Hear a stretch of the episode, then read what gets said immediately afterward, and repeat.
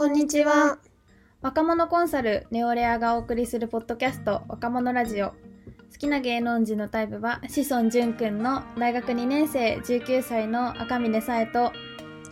大学4年生22歳、好きな芸能人のタイプは、風間俊介さんの朝比奈ひかりです。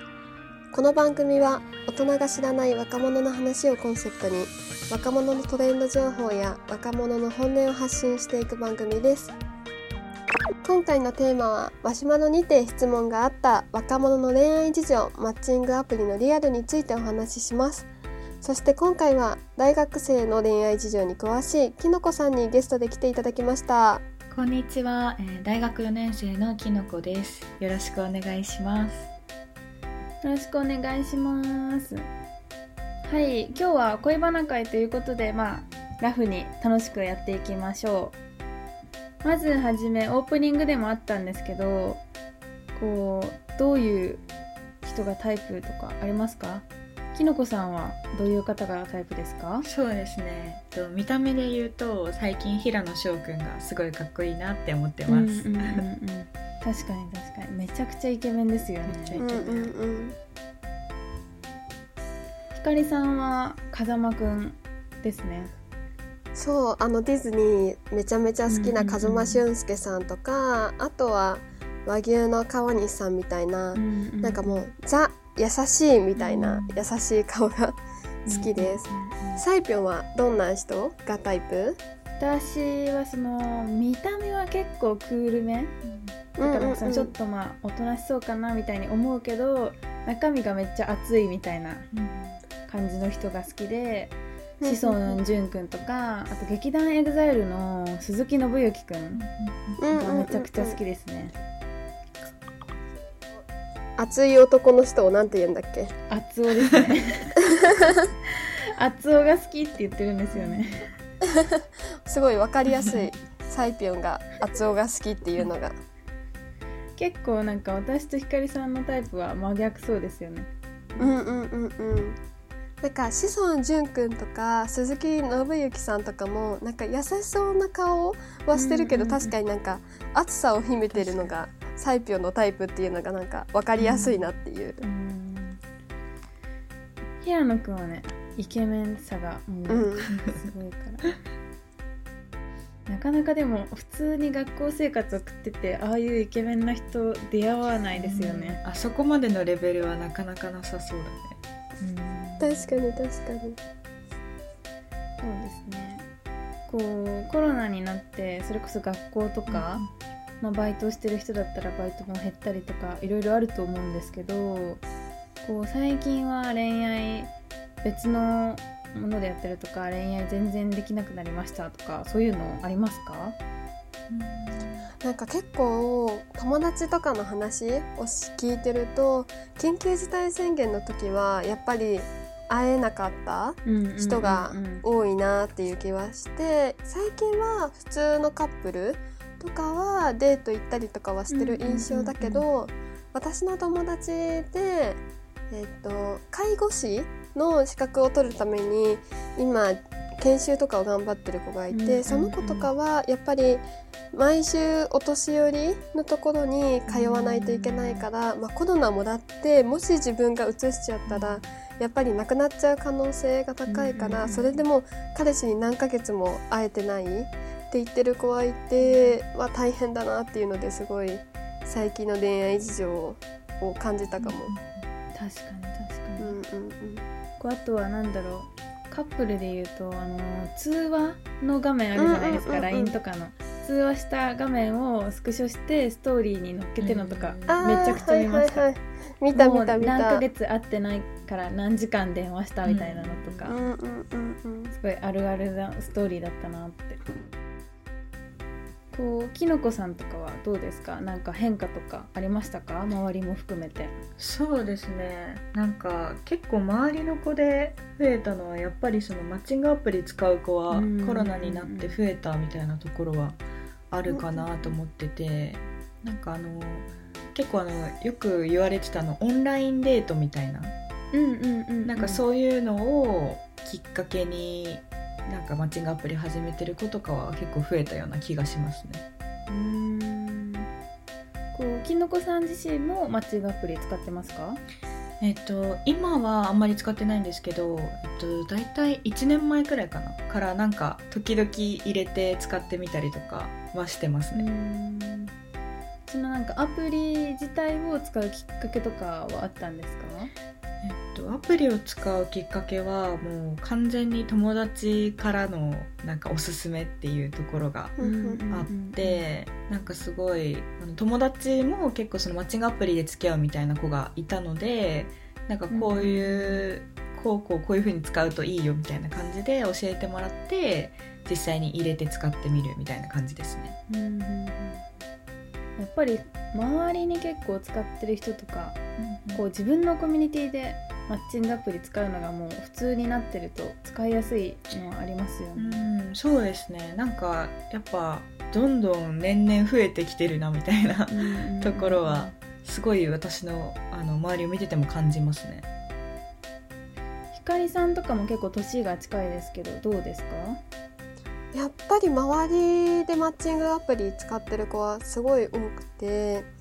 私が女子大に通ってるっていうこともあるかもしれないんだけど、その、まあ、やっぱり出会いが少ないとか、まあ、同じ学校に男子がいないっていうので、周りは結構大学1年生の時からマッチングアプリを使ってる子とかそれこそ私マッチングアプリ使ってるんだよねっていうのを公表する子とかは結構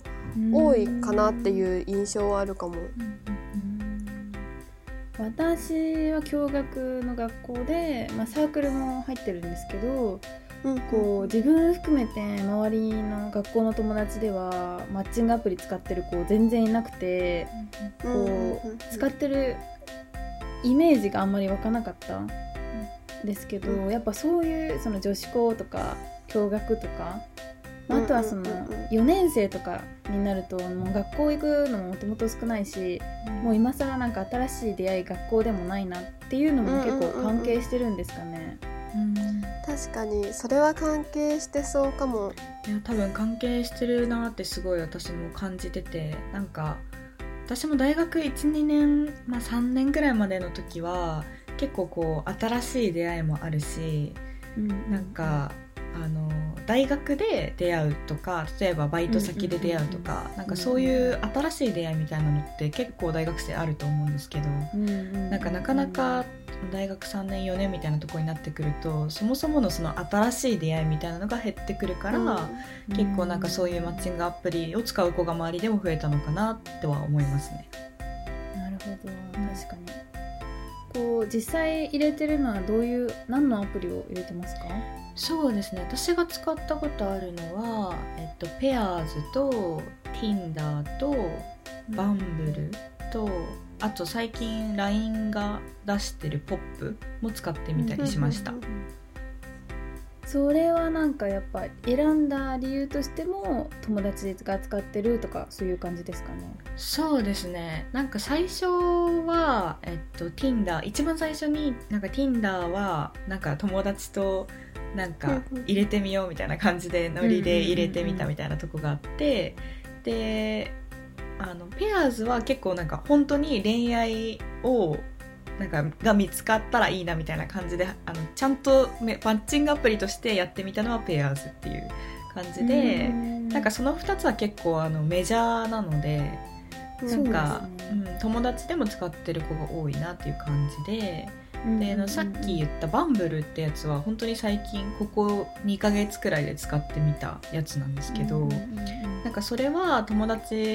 でそのバンブルっていうのを使って付き合った子がいてなんかその子がなんかあの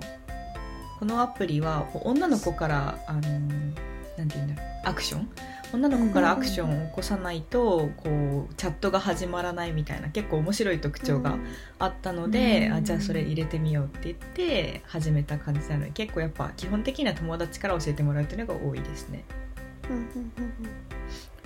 こう全部あれですか？無料のアプリですか？登録してお金かかってやる系ですか？いやえっと私が使ったことあるのは全部無料なんですけど多分その課金をしたらなんかいろいろな機能が使えるとか、多分そういうのはあるんですけど、基本的にあの女の子はあのなんていうんだ基本的な操作みたいなのは無料でできるアプリがほとんどだと思いますね。うん。確かになんか男性側は課金しないとチャットできないとかたまにありますよね。ありますあります。なんかそれで一回なんか面白かったのがなんかうんうん。どのアプリかはちょっと忘れちゃったんですけどなんかその課金をしないとなんかメッセージが送れないみたいなやつがあってうんであ違う2通目のメッセージが送れないみたいな感じなのかな。うんうんうんで多分それで課金をしたくないから1通目でなんか僕に興味があったらこの LINE を追加してくださいみたいなえー、やばい。感じでなんかその課金するのを防ごうとしてる人がいましたね。やだこの課金渋ってる時点でちょっとなんか違うかもって 思っちゃいそうですよね。ちょっと男らしさみたいなのはあんま見えないよね。うん。真剣さもなんか うん感じなくないですか、うんうんうんえこの数百円とかの課金を渋るんだうんって思っちゃいそう。思っちゃうよねうーん面白いですね。えー、マッチングアプリの他だと何か面白い感じの恋愛とかありますか？そうですね。マッチングアプリ以外だとなんかまあよくその周りで起こってるのはインスタ系はすごいあって、インスタ恋愛っていうのかわかんないけどそういうのが流行っててうんでなんかまあよくあるのはこう友達のストーリーズになんか例えばタイプな子が載ってたとしてでその子のストーリーズに返信してこの子タイプだから紹介してみたいな 感じで言ってうん。インスタを教えてもらうとか、まあ、あとはそのインスタってタグ付けの機能があると思うんですけど、うんうんうんうん。なんかそこであの全然面識ないのにタイプだからっていう理由でフォローリック送ったりとかはすごい聞くんですけど、まあ、多分その後者のあの勝手にフォローリック送る系のやつはあんまり女の子の印象は良くないのでやめた方がいいかと思います。そうですよね。なんか うんうん。結構いきなり誰みたいなフォローリク来てて、うんでなんか共通の友達って表示されるじゃないですか、うんなんとかさんがフォローしてますみたいな、うんそれ見て「ねこれ何?」みたいな「これ誰の友達?」って 私送っちゃうんですよね。知らない人から来ると。うん。聞いちゃうよね。そうそう。なんか結構なんだろう誰にでもやってるのかなって思っちゃうから、うんうんうんうんなんか別に自分に興味があるっていうよりかはなんか女の子とつながりたいみたいなもう完全な下心でなんかやってるんじゃないかなって感じちゃうかな私の場合、確かに確かにめちゃくちゃ思っちゃいますねそれ、うんうんうん確かにこうなんか世間で言うと相席屋とかも出会いの場というのかは分かんないんですけどまあ場所としてあると思うんですけど相席屋とか行ったことありますか？ない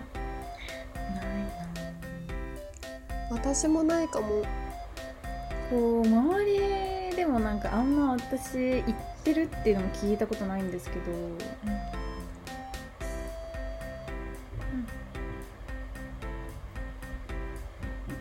うん。まあ、女子大だからじゃあ出会いが少ないから行く？っていう一部の子とかもいればじゃあ1軒目とかであの女の子が安くほぼ無料とかで飲んだり食べたりできるから1軒目とかに行ってっていうお話とかも結構聞いたりする。なんか金欠だからうん。相席屋行くとかは聞くかもしれない。でもみんな店員さんの方がかっこいいとか はすごい聞くかも。うんうんうん。なんか確かにあの私の周りの子でもなんか相席屋行ったことあるけどなんかあんまりそのなんだろうなそのやっぱ出会いに来てるみたいな男の人が出会いに来てるっていうか結構その下心っていう意味で、その来てるっていう印象がやっぱり強いからなんかうん。こっちがその気じゃない場合は結構きついみたいなことは言ってたかな。確かになんかイメージまあ友達も言ってないだけかもしれないけど、その男友達とかでも相席屋行くっていうのを聞いたこともないから、なんかうんうん。どういう層が行ってるんだろうっていうその実際めっちゃ謎なんですよね。ねでも結構なんか年齢層は割と高いみたいなことは聞いたかもしれない。なんか。私もなんか男性は高いなんか女性は女子大生とか社会人12年目のちょっと金欠な子がいってて男性は30前半とか20代後半みたいな話は聞いたことあるかも。うん相席やなんかマッチングアプリよりも結構ハードルが高いというか、うんうん確かに確かに。